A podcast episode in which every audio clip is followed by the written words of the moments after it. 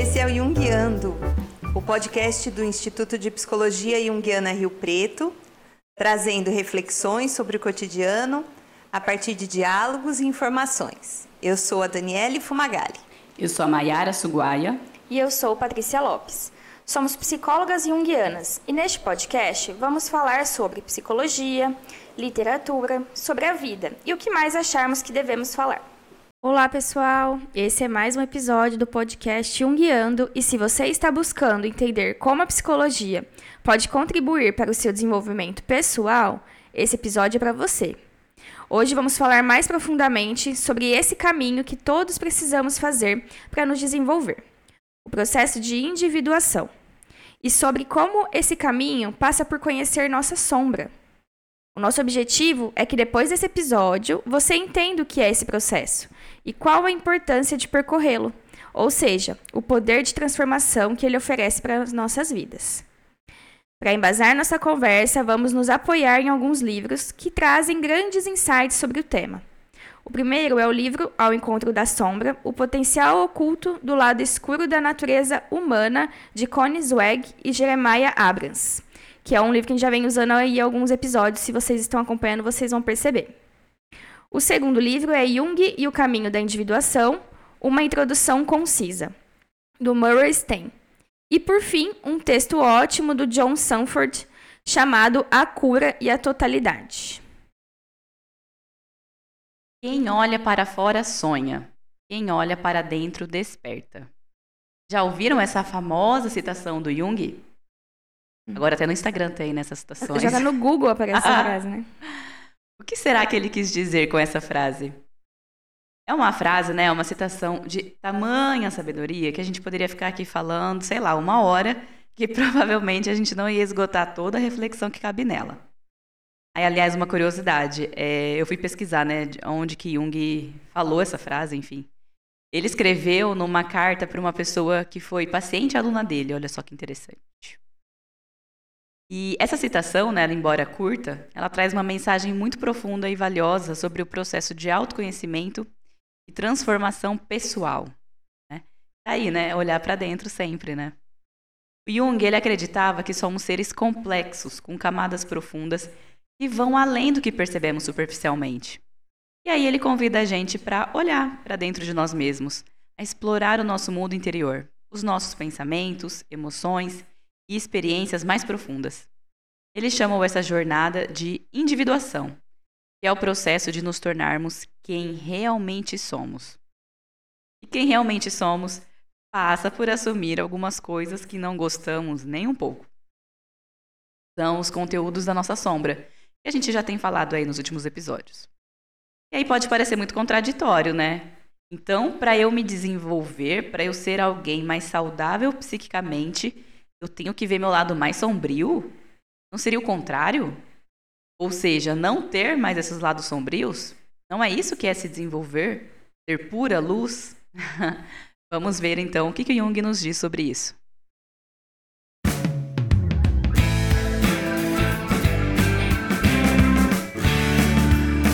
o que a psicologia tem com isso? Antes de responder essa pergunta, vamos lembrar então o que é a sombra. É justamente essa parte sombria, reprimida, que nós todos carregamos dentro de nós. Ela abriga os nossos desejos reprimidos, os traumas, tudo aquilo que não foi resolvido, o que a gente julgou inaceitável em nós mesmos, ou ainda tudo o que simplesmente não aceitamos ou não conhecemos como nosso inclusive aspectos que seriam potenciais que a gente não chegou a desenvolver. Como vimos nos episódios anteriores, temos uma sombra pessoal né, e a sombra familiar também. Por mais que a gente queira negar essa sombra e deixá-la bem escondidinha, ela vai fazer barulho. Ou seja, ela vai influenciar muito nos nossos comportamentos, nos nossos medos, naquelas dificuldades que sentimos em relação a alguns padrões. Mas não se assuste porque a sombra não é só algo que a gente deve rejeitar. Na verdade, ela é uma poderosa aliada na nossa jornada rumo à integração e ao nosso desenvolvimento. Essa é a grande sacada. Ao invés de temer ou negar a nossa sombra, Jung nos convida a abraçá-la com amor e compreensão. Afinal, é justamente ao integrarmos os opostos dentro de nós que alcançamos a verdadeira individuação. O processo de tornar-se quem realmente nós somos. É como juntar os pedaços de um quebra-cabeça para formar uma imagem completa. Um exemplo prático da integração da sombra é quando aprendemos a lidar com os nossos sentimentos de raiva. Muitas vezes fomos ensinados a reprimi-la, Lembra lá aquela criança que está se expressando, fazendo a birra que a gente fala, e na verdade ela está usando o corpo dela para expressar o que ela está sentindo? E aí a gente considera isso como algo negativo. Mas em vez de ignorar ou reprimir essa raiva, a gente pode se perguntar: por que eu estou me sentindo assim? O que essa raiva está tentando me mostrar? Ao explorar esses sentimentos de raiva, a gente pode descobrir que ela surge de uma necessidade não atendida ou de um limite pessoal sendo ultrapassado. E é engraçado, né? Assim, a gente vê isso muito na criança, mas uma, um adulto que não teve. É, não soube explorar, às vezes, essas emoções, ou direcionar, ou como expressar ela, vai ser um adulto que vai usar de um recurso da, da infância para poder expressar aquilo que ela está sentindo, né? Ela vai acabar reproduzindo tudo de novo. Estava ouvindo um podcast esses dias e, e as convidadas, né, assim, estavam falando justamente disso. Ah. Da dificuldade de dar nome aos sentimentos, ah. às emoções. Sim. É que, por exemplo, elas sempre falam, aí eu tô cansada. Uhum. Ou então, uma falando, eu, tô sem... eu sempre falo, eu tô cansada. O marido pergunta, e aí, como você tá? Tá bem? Não, tô cansada, tô cansada, tô cansada, tô cansada. E será que é cansaço? É. É a outra falando, tudo pra mim é ódio. Como você tá? Tô com ódio, ódio, ódio. E assim, não, às vezes não é. Ela mesma falando, né, que não, às vezes não é ódio. Uhum. É frustração. Às vezes é ciúmes, às vezes é, é raiva mesmo às vezes é só tristeza. O quanto a gente não consegue nominar, né? É. De tanto engole o choro na infância, né? Isso é. não é nada na infância. A gente não aprendeu a dar nome. Sim. Dar nome às coisas, né? Inclusive, fica a dica, tem um, spot, tem um podcast aqui no Spotify muito bonito que chama Para Dar Nome às Coisas. é muito bonitinho. E é um papel dos pais fazer isso, né? Sim. Só que a gente precisa se trabalhar para poder fazer isso com os nossos filhos. A gente tem que entender os nossos sentimentos, as nossas emoções para poder explicar isso para ele. É. Porque a hora que ele está fazendo birra no mercado, a gente consegue explicar. Eu sei que você está com raiva, você está uhum, frustrado uhum. porque eu não vou comprar o que está pedindo. Né? Então mas você pode chorar um uhum. pouco, né? Mas a gente vai embora. Pronto. Uhum. Eu explico o que está acontecendo. Sim. Eu não preciso ceder o tempo inteiro, né? E nem preciso fazer ele engolir o choro. É. Agora, a plenitude para fazer isso nem sempre a gente é. tem. Mas a gente se esforça firmemente, Sim. né? Porque quando a gente consegue entender o nosso sentimento, a gente consegue também explicar para a criança o que ela está sentindo. Porque a gente tem que partir do princípio de que ela não sabe o que é aquilo que está uhum. acontecendo. Ela está só expressando. É. é a gente que delimita o que, o que ela pode e o que ela não pode fazer. E a gente, eu percebo pelo menos uma geração que vem vindo aí com crianças e adolescentes que não sabem se frustrar, né? De jeito nenhum. Não sabem nem o que é e que dirá que, como lidar com aquilo. Uhum. Porque a gente acaba, às vezes, cedendo, cedendo, cedendo, cedendo, cedendo enquanto adulto. E aí se torna aquela criança que é adolescente que não aprendeu a se frustrar, um adulto que qualquer coisa é um motivo para uma explosão ali de sentimentos, né? E os pais esperando que eles saibam que tem um limite, né? Sim. Que eles parem a hora que eles perceberem que deu o limite. E, e ficam só ter. observando. E não vai ter. É. E aí a gente vê agora as escolas todas, a maioria, trabalhando inteligência emocional, que é o que está na moda para trabalhar justamente isso. Né? Uhum. Né? Dar conta dessas emoções que às vezes a gente não consegue ensinar para a criança ali no dia a dia, né? Eu vi uma, uma pesquisa hoje, inclusive, sobre isso. É, é bem alarmante, assim. É, compararam, né, jovens de vários países e os jovens Uh, claro, tem muitos fatores socioeconômicos envolvidos, mas os jovens estão, né, muito, se sentindo muito depressivos, ansiosos, uhum. muito com essa sensação de não ter um propósito. Inclusive, os jovens brasileiros tomam mais remédio Sério? psiquiátrico do que comparado com o restante, assim. Aqui tem muito, né, essa cultura do, do remédio. Uhum. Era 9,5, né? tipo, era acima da média, sabe, dos Nossa. outros países. E coisas pesadas, jovens, né? Pesadas. É, é. ansiolíticos, é. antidepressivos pesados e Sim. tal, porque acaba sendo a primeira alternativa, né? Eu não tô bem, eu vou no médico, o médico me dá um remédio, eu tomo. É. Só que aquilo vai sendo levado para a vida inteira, né? Se começou com 17 anos e não aprendeu a lidar com aquela situação, é, vai ser carregado para a vida toda. Agora imagina se você começou com 17 anos a tomar um ansiolítico, um antidepressivo, um remédio para dormir, um remédio para o TDAH, Sim. um remédio para uh, não ficar tão apático. Então aí, quando você chegar com 50 anos, não sobrou muita coisa, né? É o que a gente vê, né? Eles tomam remédio para conseguir concentrar e ficar atento durante o dia. Aí à noite tomam remédio para poder dormir. E aí as, todas as funções orgânicas você tem que ter um remédio para é um ligar boom, e desligar. Né, no organismo, vai do Aham. um oposto ao outro. É. E essa pesquisa, é, isso que a Dani falou, né? E todo mundo vai para o caminho mais, entre aspas, imediato, né? Que é o- os remédios. E aí essa pesquisa mostrava, assim, era 9,5 no- o número de jovens né, brasileiros tomando medicação e 7, vírgula tanto, assim, sei lá, 7,1 as pessoas que fazem psicoterapia nessa faixa etária. Uhum. Então, assim, é menos, Sim. né? O mais fácil para as pessoas é sempre buscar o, o caminho mais curto, né? Nem sempre vai ajudar, porque Não. vai Estabiliza por um tempo ali, né? é, vai ter a questão ali, né, do- dos neurônios, dos hormônios, enfim. Mas o como eu lido com isso, É. né, com tudo isso. Aí não vai ter esse aprendizado, né, que é o que a gente tá comentando. E aí não consegue sair da medicação, porque a terapia ajudaria a lidar com aquela Sim. situação e a medicação é só algo pontual para poder amenizar ali uma situação gritante. E aí Exato. depois vai Cada retirando essa é, medicação. cada né? caso é um caso, né? Eu tenho muitos pacientes que não tomam medicação. Eles vêm para trabalhar questões, mas não, não precisam Sim. de medicação. Uhum. E tem muita gente, né, que não precisaria talvez de medicação. Tem algumas tá que a gente tomando, sabe que sim é. precisam, mas algumas que a psicoterapia É já seria, suficiente. né, suficiente ali. Sim. Não que a medicação não seja importante, Sim, sim. né? A gente não está falando mais assim- contra ela, É, pelo não é contrário. contra, é. É o, o uso adequado da medicação.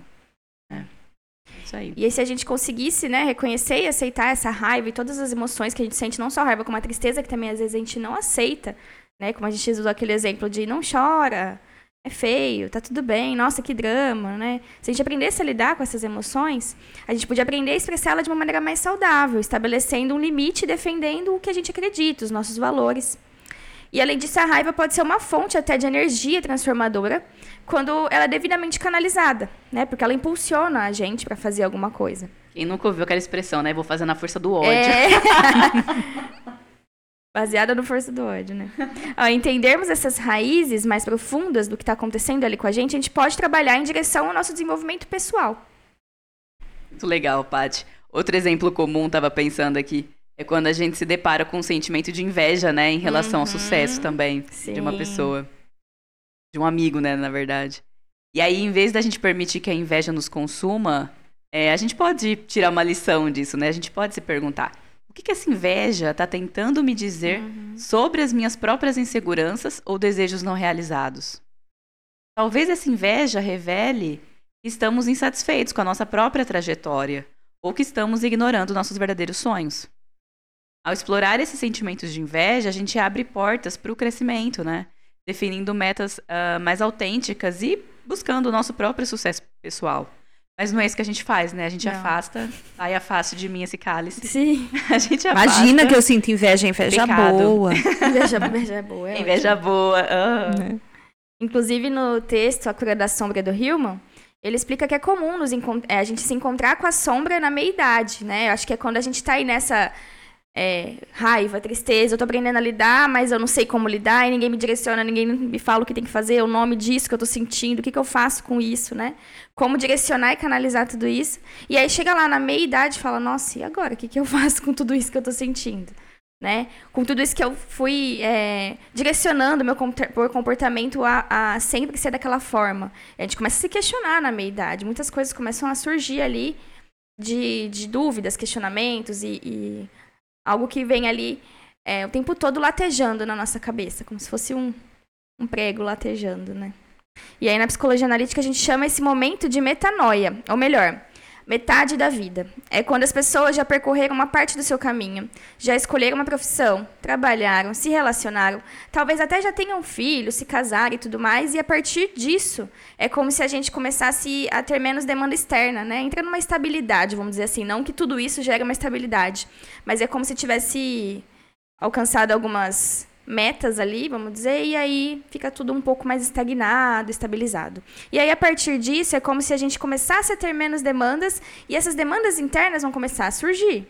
A gente vai começar a ouvir elas, elas vão começar, como eu falei, latejar, e aí vai ser o momento da gente olhar para nós mesmos, para essas é, demandas que estão surgindo internamente. É bem comum a gente ouvir, inclusive, a expressão crise de meia-idade, quem nunca ouviu, né? Quando as pessoas mudam radicalmente as suas vidas e, pois bem, quem será que está atuando ali? É a sombra. Muitas vezes, né, tem aquela bem bem comum, né, o, o casal que está anos casado e aí surge ali a meia idade, tem o, o divórcio e aí o o homem sai de casa, compra um carro esportivo, clássico. roupas, é bem clássico, né?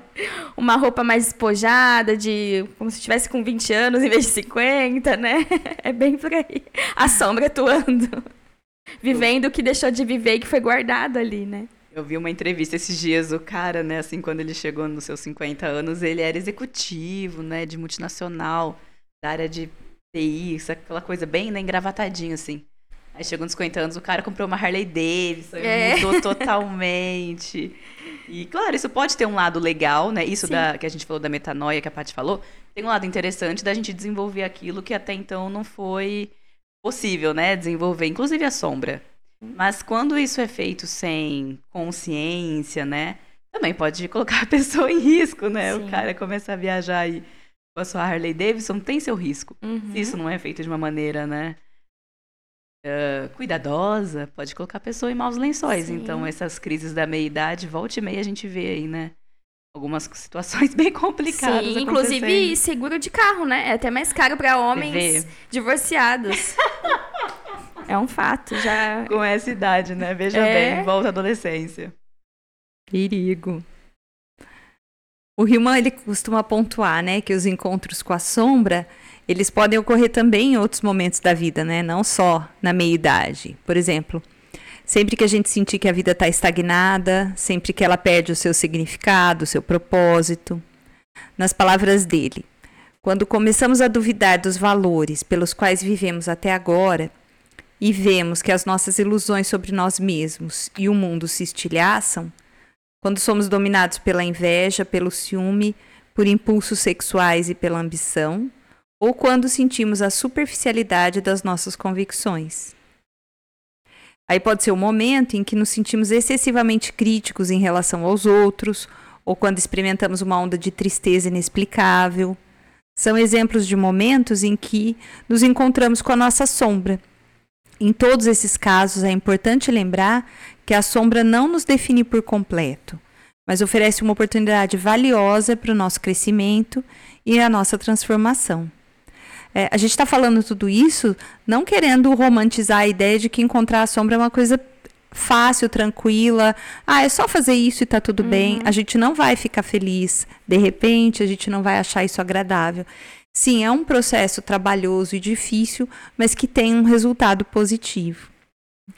Quando a gente se compromete em compreender as nossas sombras, estamos nos comprometendo com uma jornada de autoconhecimento e de expansão da consciência. Isso é o mais importante, a gente expandir a consciência. Porque a partir do momento que a gente tem consciência daquilo, a gente consegue lidar de uma maneira diferente. Uhum. A gente está disposto a enfrentar as partes mais desafiadoras de nós mesmos e integrá-las de uma forma saudável e construtiva. Bom, eu descubro que eu tenho uma coisa muito ruim né? Que eu não gosto, que eu acho absurdo, que eu achava que só os outros tinham e que eu recriminava. e que eu tenho isso em mim. A partir do momento que eu sei que isso também faz parte da minha personalidade, eu consigo lidar com isso, eu consigo evitar que isso me tome em momentos em que eu estiver descuidada, eu consigo estar mais atenta, escolher não agir dessa forma. E até ter mais empatia, né, com o outro, porque você vai saber entender o que, que ele tá fazendo, por que, que ele tá fazendo aquilo, você também faz. Exatamente. Então, Aí a gente consegue. A, relação, né? a gente consegue ter mais empatia e lidar com o outro de uma maneira mais uhum. fraterna, né, Sim. né? Mais equilibrada. À medida que a gente se torna consciente da sombra, então a gente cultiva a empatia e, além disso, compaixão, autenticidade. Né? A melhor coisa que a gente pode fazer para a nossa vida é a gente conhecer a sombra. Então, acho que ficou mais clara a importância de reconhecer e integrar os opostos, a luz e a sombra, abrindo um caminho para a individuação. Então, vamos relembrar um pouco o que é a individuação para tentar construir uma compreensão mais ampla. Bom, como a gente já disse, a individuação é o processo de tornar-se quem realmente temos o potencial para ser. Em outras palavras, é o processo de desenvolvimento psíquico que nos leva à nossa totalidade, permitindo que entremos em contato com as nossas potencialidades e vivamos de forma autêntica. é uma jornada em direção à realização pessoal. Mas como podemos começar esse processo de integração? A resposta está na autoobservação e na reflexão consciente. É basicamente o que fazemos no processo de terapia, um trabalho com a sombra. Ou seja, olhar para a nossa sombra e, de forma consciente e intencional, poder integrar aquilo que havíamos optado por ignorar ou reprimir nosso, o nome do nosso ideal de ego, daquilo que pretendemos ser com base nas nossas experiências. Legal. E aí, gente, a dica é: descubram quais são os aspectos negados ou reprimidos e se permitam explorá-los sem julgamentos. Busquem o autoconhecimento, pois é aí que temos a chave para a realização pessoal. Claro, né? Nem precisamos dizer que isso tudo é mais provável de acontecer dentro do processo aí de psicoterapia, né? Porque empreender essa autoobservação sozinhos, amigos, além de muito difícil, a gente sempre vai esbarrar em ponto cego nosso. A Dani costuma trazer um exemplo, já lembro que ela trouxe isso nas aulas, que eu acho muito simples e efetivo, né? Que as nossas questões, os nossos complexos, a nossa sombra, é tipo um post-it que alguém coloca nas nossas costas, assim, né? Alguma coisa que a gente tem nas, nossas, nas nossas costas. A gente não vai conseguir ver sozinhos, mas pro outro é tão óbvio ver, né? Tão fácil ver, e a gente não vai alcançar aquilo. É isso. Então, por isso que é mais fácil a gente fazer isso em terapia, porque aí a gente vai estar ali num processo. E aí, quando a gente consegue compreender as nossas sombras, a gente embarca em uma jornada de autodescoberta crescimento pessoal. Reconhecemos que somos seres complexos, com uma vasta gama de emoções e impulsos. Agora, preste atenção aqui. Aceitar a nossa sombra não significa que devemos abraçar comportamentos prejudiciais, mas sim integrar e canalizar essas energias de uma forma construtiva. Pois é, integrar a sombra, compreender a sombra, nos ajuda a nos tornarmos mais íntegros e autênticos. Né? Por quê? Porque se eu sei aonde eu tenho dificuldades, eu sei onde eu consigo ter comportamentos é, bons, mas também reconheço onde eu consigo ter comportamentos ruins, eu consigo ter escolha sobre fazer isso dessa forma ou não. Quando isso está na, na, na sombra e na sombra está inconsciente, eu não consigo ter nenhum alcance sobre isso. Então, quando a gente enfrenta a nossa própria escuridão, a gente ganha uma visão mais clara de quem a gente realmente é. A gente libera a energia criativa que estava aprisionada na sombra. Claro que compreender a sombra não é uma tarefa fácil, como eu falei, mas é uma jornada corajosa e recompensadora. Quando nos confrontamos com os nossos medos e desafios, abrimos as portas para a transformação e o crescimento interior. Fazer terapia é uma atitude corajosa. Né? À medida que a gente se torna mais consciente dos nossos aspectos sombrios, a gente pode cultivar relacionamentos mais autênticos e experimentar uma sensação de plenitude, né, de realização. Porque eu estou sendo eu mesmo. Sim. Né? Porque muitas vezes a gente acha que está sendo a gente mesmo, mas a gente nem percebe que está se enganando. Uhum. Né? Que aquilo é só uma casquinha e tem um monte de outras coisas que também são a gente e que a gente não está vendo. O importante é a gente levar em conta que integrar a sombra não é conformismo. Às vezes a pessoa vem e fala: Ah, não, eu entendo, isso é da minha sombra, eu sou assim mesmo, eu não tenho a menor paciência com gente é. chata. Não, né? Isso não é integrar a sombra, isso é conformismo. Eu estou só dando uhum. uma desculpa, chamando de sombra uma, um comportamento que eu não quero alterar. Né? Não é agradável mexer com isso. A gente geralmente vai se sentir desconfortável quando for falar sobre aspectos da nossa sombra. Mas é um processo que é, a gente vivenciando vai continuar é, acontecendo dura durante a nossa vida inteira, mas ela vai é, é, se aprimorando, a gente vai se tornando é, mais conhecedor do nosso potencial, das nossas características. E, como Jung disse, toda luz tem uma sombra proporcional. Tudo que vem para a consciência está na luz. Se eu trago aspectos da minha sombra para a luz, então é claro que a minha sombra aumenta proporcionalmente. Eu vou continuar tendo conteúdos para ir processando. Ou seja, é uma tarefa eterna, não dá para fazer numa vida só. Né? É, a individuação ela não é um objetivo para ser alcançado. Pronto, me individuei, tô bacana, não preciso fazer mais nada. Zerei o game. Exato. é uma jornada, a gente vai fazer isso ao longo da vida. A gente vai se deparar com novos aspectos da sombra a serem integrados, novos desafios. A gente vai ficando cada vez mais complexo. Né? A gente vai conseguindo realizar mais o nosso potencial. Cada passo da nossa jornada vai fazer com que a gente se aproxime mais de ser autêntico, de é, ter uma vida mais plena. E, como consequência, a gente vai se tornando mais feliz, apesar de vivenciar situações que não são agradáveis. Né? Ser mais feliz não, não impede a gente de passar por momentos de tristeza. Então, a individuação não é uma coisa que a gente vai resolver numa vida só. E quanto mais a gente trouxer luz, mais a gente vai ter sombra. E o trabalho é por muito tempo, né? Pois é. Então, resumindo, a pergunta que a gente fez lá no começo. Para me desenvolver, para eu ser alguém mais saudável psiquicamente, eu tenho que ver meu lado mais sombrio? A resposta é, adivinhem, sim. Vamos abraçar nossa totalidade e permitir que nossa sombra nos guie rumo a uma vida mais rica e plena de sentido.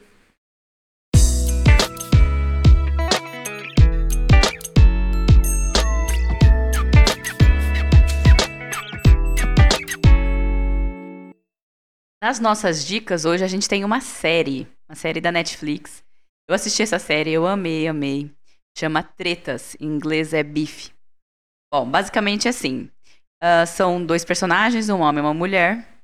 E essas duas pessoas, elas tentam a todo custo, sabe aquelas pessoas que querem serem, ser, ser boas, né? Boazinhas? Vão lá levando a vida, cada um na sua dificuldade, no, na sua correria. Aí elas acabam se envolvendo num acidente de trânsito. E aí, gente, toda a agressividade, a raiva, a frustração acumulada vem à tona e assim, em proporção gigantesca.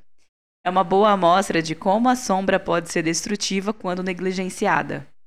Inclusive, né, pesquisando aqui para trazer essa dica, eu vi uma entrevista do diretor do, da série é, falando que tem sim embasamento na psicologia junguiana o último ou penúltimo, não tenho certeza, do episódio da série chama Figuras de Luz, e é em homenagem ao Jung, né?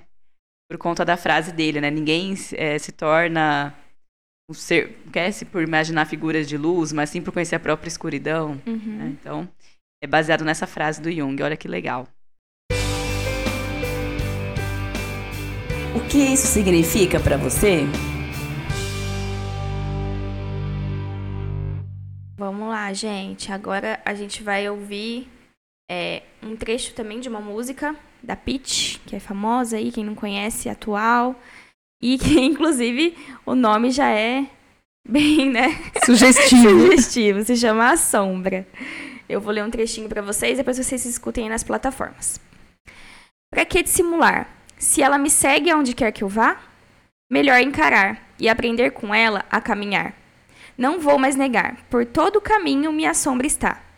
Eu quero saber me querer com toda a beleza e abominação que há em mim. Isso nunca se desfaz. Enquanto há desejo, não há paz. Isso nunca se desfaz. Enquanto há desejo, não há paz. Aí tá um trechinho da música, mas escutem ela completa aí nas plataformas, que é muito bom. Essa música mostra muito como é a, a sombra, né? e a gente quer falar com vocês. Aliás, já ficou um agradecimento aqui. Muito obrigada dos feedbacks que a gente está recebendo Sim. no Instagram, no, na, na, descrição dos episódios aqui do podcast. A gente está amando a interação de vocês. E a gente quer conversar mais com vocês. Então, dúvidas, sugestões, se quiserem falar aí temas que vocês gostariam que a gente falasse, deixa a gente saber mais sobre isso. Manda um e-mail para a gente no podcast junguiando.gmail.com. E se você quiser, olha lá no nosso site www.psicologiajung.com.br e lá você vai encontrar todas as atividades do Instituto Psicologia Junguiana Rio Preto, as atividades de estudo de grupo, curso, enfim. Não deixem de compartilhar esse episódio com as pessoas que você acha que vão se interessar pelo tema, combinado? E esse foi mais um episódio do Junguiando com a produção executiva, daí processo, a produção artística Raquel Fumagalli, da I Processo Artes. A edição e direção de som do Kleber Zumiotti. Gravado no espaço da Nova Hora Arquitetura. Obrigada, gente, da companhia. A gente se vê no próximo episódio. Até mais. Até a próxima. Até, até mais.